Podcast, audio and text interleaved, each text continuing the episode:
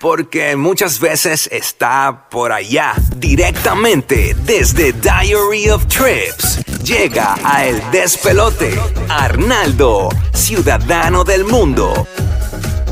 Hombre que nunca está aquí, hoy de milagro está aquí porque siempre está montado en un avión, siempre está en un país y viviendo el futuro o el pasado en otra hora diferente. En otro continente. y en otro continente. Llegó Arnaldo, Diary of Trips, es su red social que usted puede seguir ahí en todas las plataformas. Buenos días, Arnaldo. Buenos días, buenos días. Recién, recién llegadito de Tailandia, hace dos días llegué. Ese es tú, eh, y es que tú tienes la otra familia. que tú- Exacto. sí, ¿Cuántas sí, veces sí. has ido a Tailandia? ¿Cuántas? 17, mano. 17 Claro. Esta es mi vez número 17. Ya tú eres local ahí en Tailandia. Sí, brother. Sí. En verdad, y es un país que no me canso. Yo a veces digo, "Ah, otra vez para Tailandia. Y cuando llego al país es como que, ah, cacho, es que está demasiado. ¿No será que tú en otra vida naciste en Tailandia y, y como que... Porque a mí me pasó cuando mi abuelo es español y a mí siempre me, me, me, me- picaba ir a España y sentí una vibra cuando fui a España como que yo era de allí y yo creo que la sangre llama. Yo, yo tiene que haber Lo que pasa es que hay lugares, hermano, que tú vas a comer. pero En Puerto Rico yo digo que yo pude ir a Culebra 100 veces y, y siempre voy a hacer, me encanta Culebra. Sí, Ok. mano, y, es y, y Tai es así, mano. Es un país que, que de verdad se come brutal, se pasa normal, la gente es bien chula,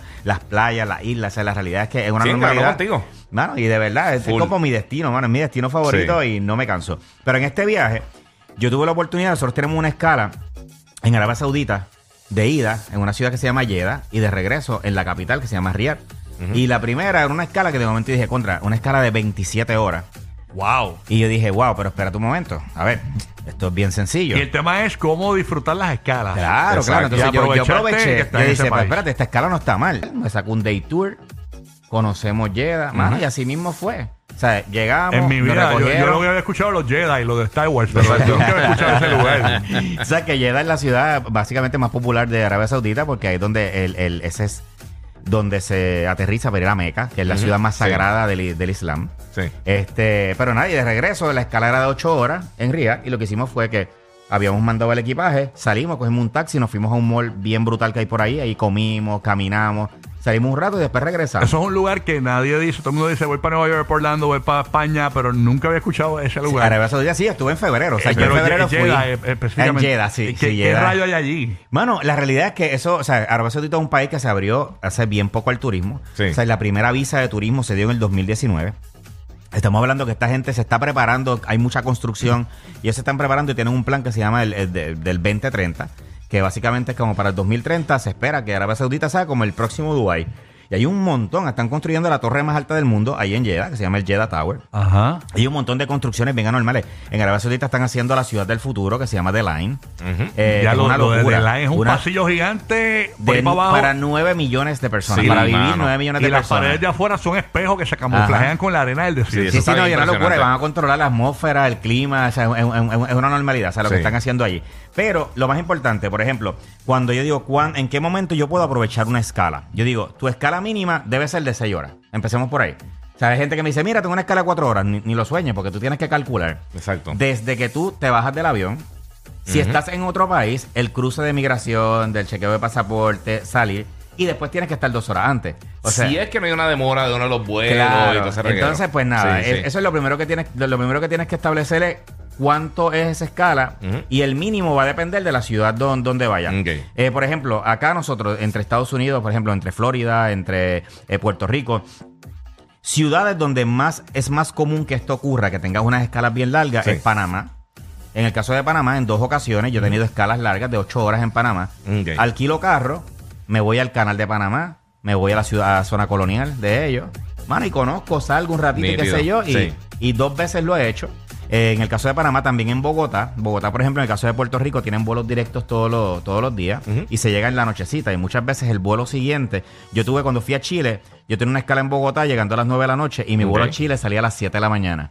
O Ok. sea, yo tenía que estar a las 5 de la mañana en el aeropuerto. ¿Qué hice? En, el, en el, el aeropuerto de Bogotá hay un sitio donde tú puedes dejar tu equipaje eh, y te lo guardan. Ujú. Soy yo bajé, dejé el equipaje, cogí un taxi y me fui a janguear. Mira, a la vaya. zona rosa ahí de Bogotá, a las 4 y media de la mañana, con cuatro palos encima, arranqué en taxi de vuelta para el aeropuerto. Sabroso. Y te fuiste a relax. y ya tú sabes que de Bogotá a Chile dormí como. O sea, dormí, pero. Tú sabes que, Como era, como escala, la, la primera escala donde yo toqué nieve en mi vida fue una escala forzada porque alguien le dio un infarto en el avión y se atrasó el vuelo, un revolú. Y, y vivía para Las Vegas, entonces nos dejaron en el aeropuerto de. Llegamos al aeropuerto de Chicago, pero llegamos tarde para coger la escala. Y nos pagaron la línea, nos pagó un hotel del aeropuerto. Y esa noche eh, había caído nieve y por primera vez en mi vida cogí nieve que había allí en una montañita de nieve. Y yo, anda, por carajo. Gracias a una escala. Ah, pero la temperatura estaba en menos 4. Claro, Entonces uy. yo, yo no Mm. estaba preparado para, para ese frío de Chicago. Y, había, y yo tenía un jury que decía el Love Chicago, que me lo había comprado en el mismo aeropuerto. y con eso Pa- pa sobreviví. protegerte, pa eso, Pero es la única vez que ido a Chicago. En una escala estuve una noche en Chicago. Eh, me levanté en la madrugada y cogí el otro vuelo. Mano, y New York es otro lugar también, especialmente cuando uno está viajando para Asia y eso, que por lo regular tienes una escala larga en New York, que es de las ciudades más chéveres, para hacer una escala de 6, 7, 8 horas. Claro. Porque tú agarras el tren. Hay varios terminales que tienen lo que se llama el baggage storage, que te guardan el equipaje. Si estás viajando con carrión, vas, lo dejas allí, coges el tren, te vas, mano, yo voy, voy como, doy una vueltita por la ciudad y qué sé yo, y después regreso. y, y eso sin contar con que, que la línea aérea se atrase, porque ahora todas, Claro. se, ahora todas se atrasan. Ahora Este, delay. Madrid es otra ciudad que la primera vez que yo conocí Madrid fue en una escala. También. También, Ah, una también. escala también que tenía como de 7 horas. El aeropuerto de Madrid a la ciudad es como media hora, so- es súper rápido.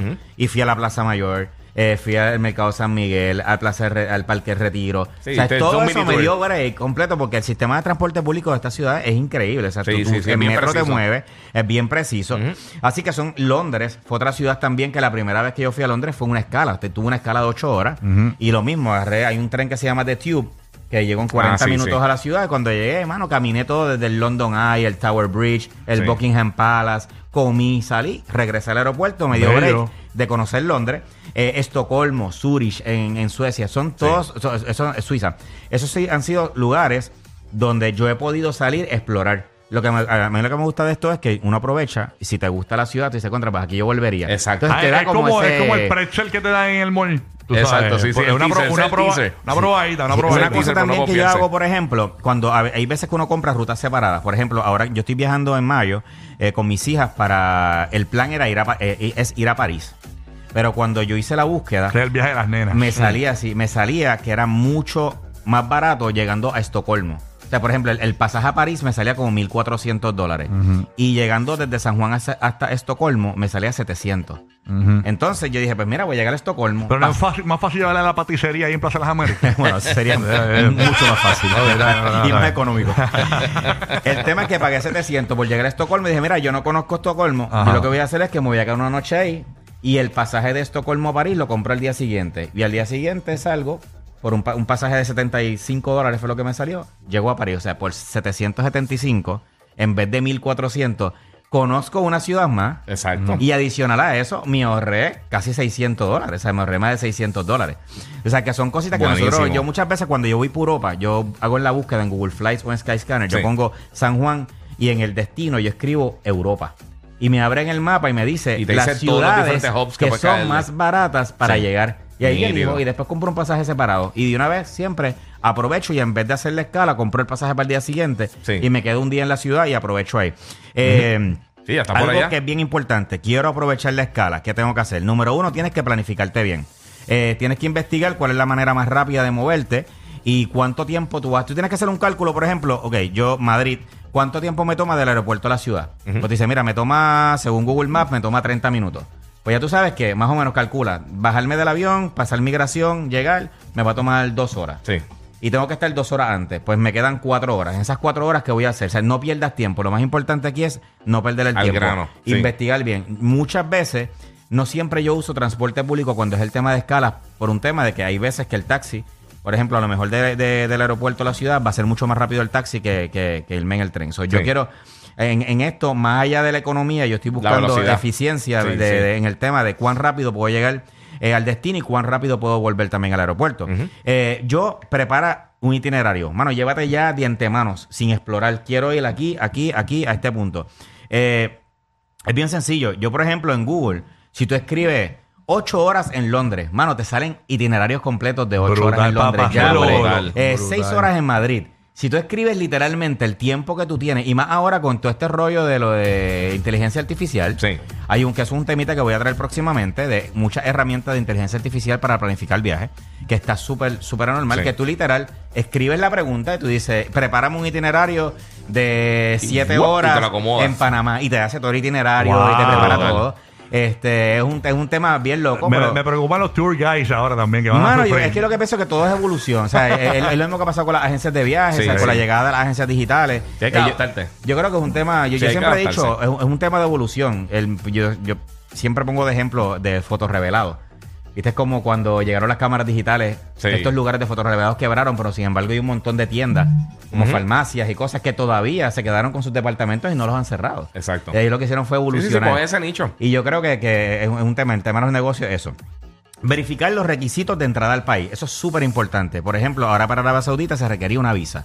Sí. Entonces, pues nosotros tramitamos la visa antes, la pagamos, porque si no, no podíamos salir. O sea, tienes que verificar que si, si el país te requiere un visado, Este, pues que, sea, que, que cumplas con los requisitos. Eh, y otra cosa, si hay una ciudad que tú ves que la escala, tú dices, contra, esa ciudad me llama mucho la atención y me gustaría a lo mejor quedarme dos noches. Ujú. Intenta la opción de multidestino. ¿Ok? Cuando tú vas a hacer la búsqueda, tú puedes buscar one way, Ok. tú puedes buscar round trip o tú puedes buscar multidestino. So, analiza multidestino donde tú pones, vamos a poner un ejemplo que es Madrid, y yo Sí. digo, espérate, un pasaje a Grecia con escala en Madrid 8 horas me vale mil dólares. Ok. Eh, escribe multidestino San Juan Madrid, segundo pasaje Madrid Atenas, tercer pasaje Atenas San Juan.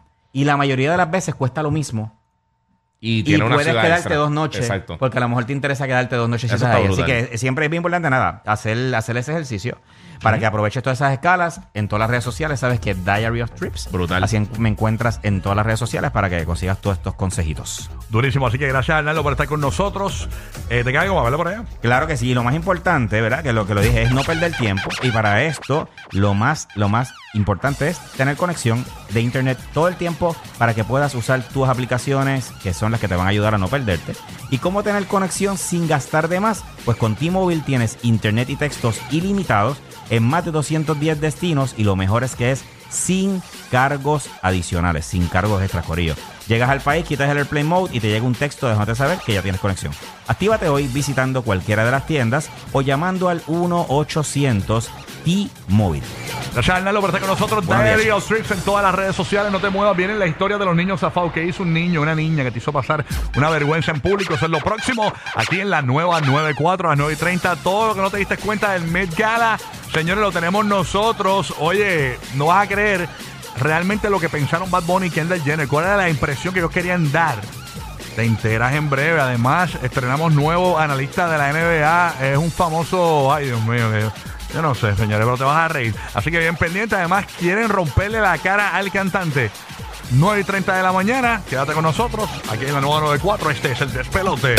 La nueva 94. La emisora dueña de la música urbana en Puerto Rico. Bebé, ¿qué fue? Pues que muy tragadito. La hora y el día que me acosté en su cama vacía. Lo siento, pero ya, bebé.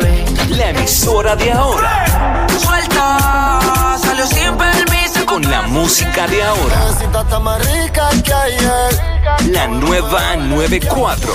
La que las demás han tratado de ser, pero no nos llegan ni a los tobillos.